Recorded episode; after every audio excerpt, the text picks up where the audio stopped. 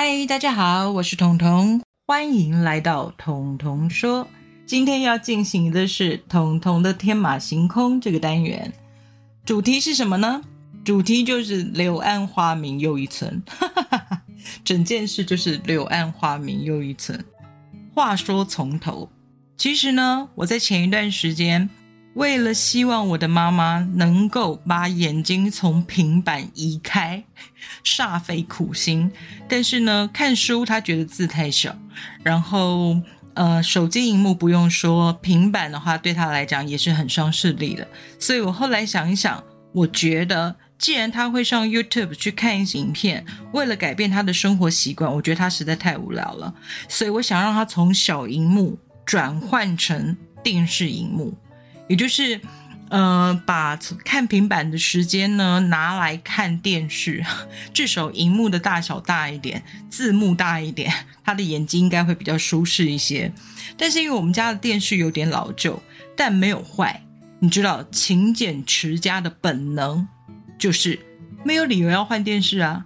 哈哈它只是稍微老旧了一点，它没有坏掉，所以虽然不是现在最新品质的那种智能电视，但是我想，嗯，我应该可以买一个所谓的电视盒，就能解决这个收收视的问题。于是我开始研究机上盒的商品讯息，你知道就是这样吗？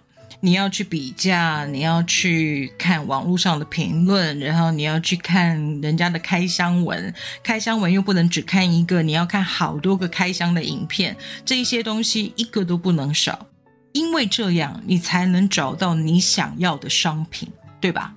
所以为了没有业配这件事情，今天我不会提供你们它的牌子是什么，我不会提供它的品牌，但是我要说，其实。这个机上盒本身真的还蛮方便的。好，我要告诉你们，这就是接下来我从少女变成 K 少女的过程。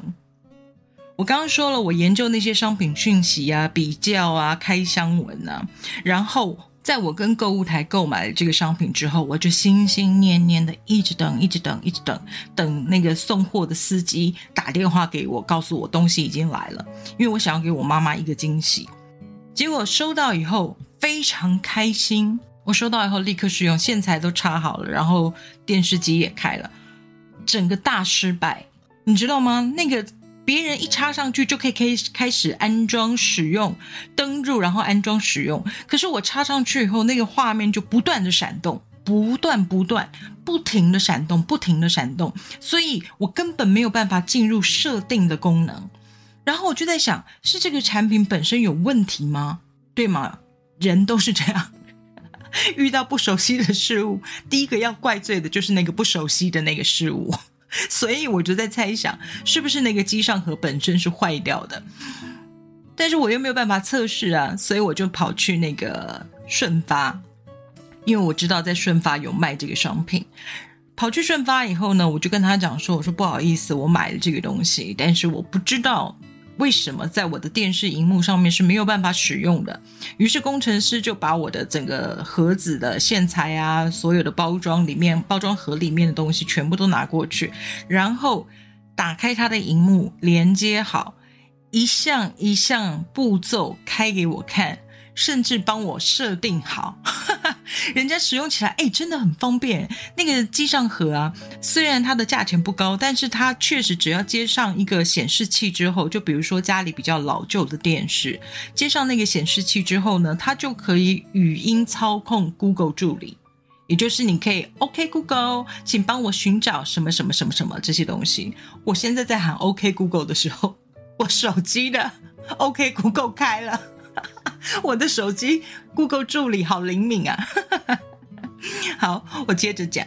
顺发的工程师测试之后呢，一切都没有问题，而且让我更加肯定这个商品的品质之后，我就回到家，照着他跟我说的方式，可能是电压有问题啊，可能是什么情况之下我没有好好的安装，或者是接触不良，这一切情况都排除之后，我试了。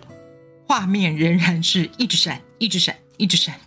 我真的生气，我真的恼怒，你知道吗？因为看到别人使用的好好的，而且看起来真的那个功能好方便、好简单、好适合老人家，直接他不用学会手机的操作方式，他只要会遥控就行了。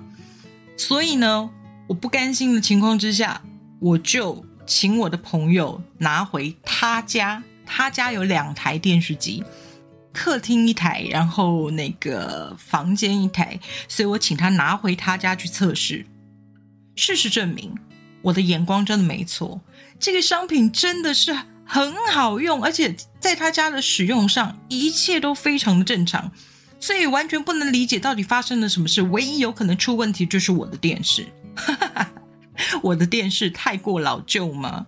所以我不死心的又去询问了，询问了那个厂商的客服，他给我的建议是换线材跟豆腐头，我照做了。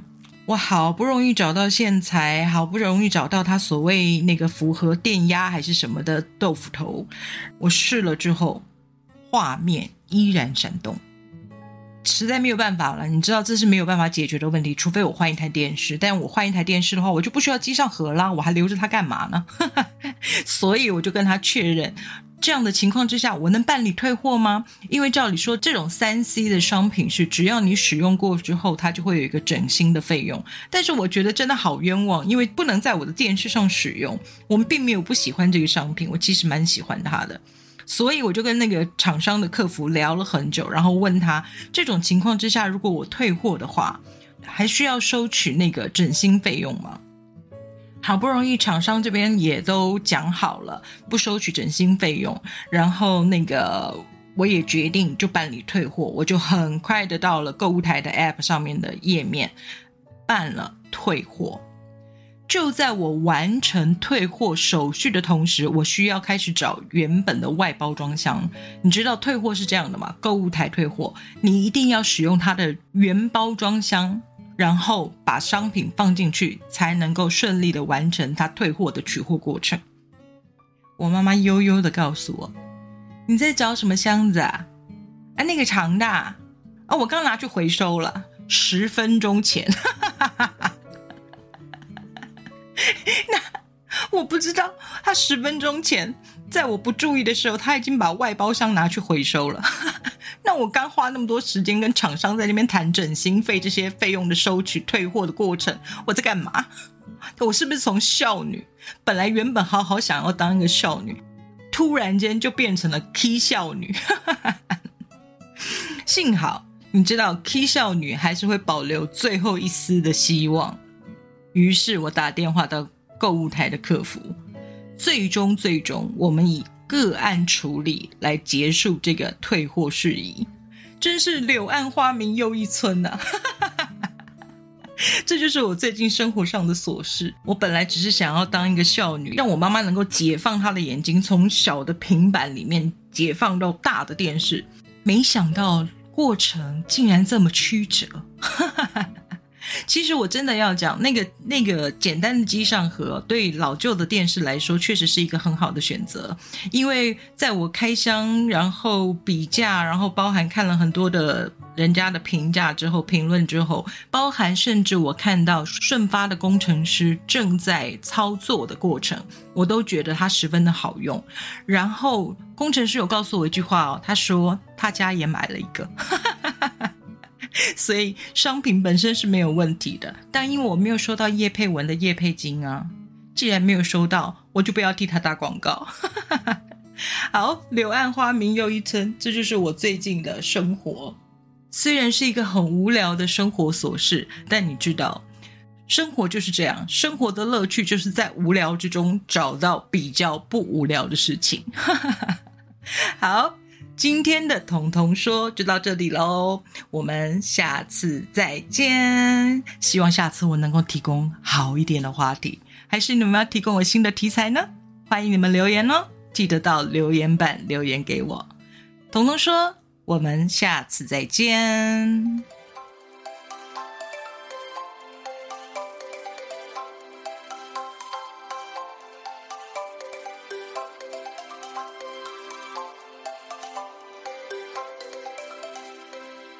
我要补充说明一下，那个机上盒呢，我购买的机上盒呢是经过合法授权的机上盒，所以在一般的购物台都可以买得到。